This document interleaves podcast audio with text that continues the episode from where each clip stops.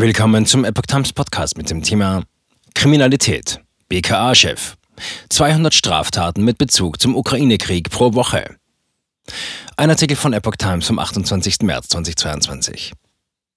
Das Bundeskriminalamt registriert vermehrt Straftaten im Zusammenhang mit dem Ukraine-Krieg. Außergewöhnlich sind auch die Tausende von Straftaten mit Bezug zum Thema Corona.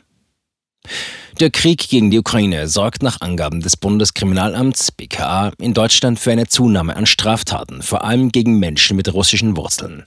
Es gibt Straftaten sowohl gegen russischstämmige als auch gegen ukrainischstämmige Mitglieder unserer Gesellschaft.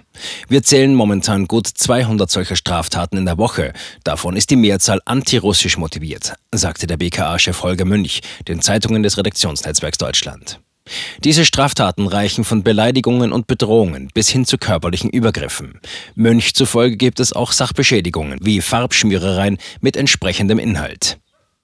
9000 Straftaten mit Corona-Bezug. Unterdessen zählte das BKA im vergangenen Jahr rund 9000 politisch motivierte Straftaten mit Bezug zur Corona-Pandemie.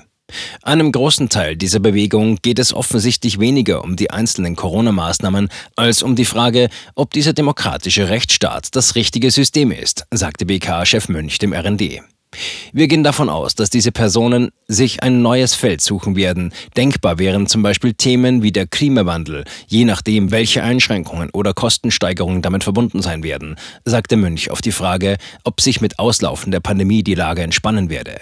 Das BKA geht demnach davon aus, dass wir bei neuen gesellschaftlichen Herausforderungen auch weiter neue Höchststände im Bereich der politisch motivierten Kriminalität erleben werden.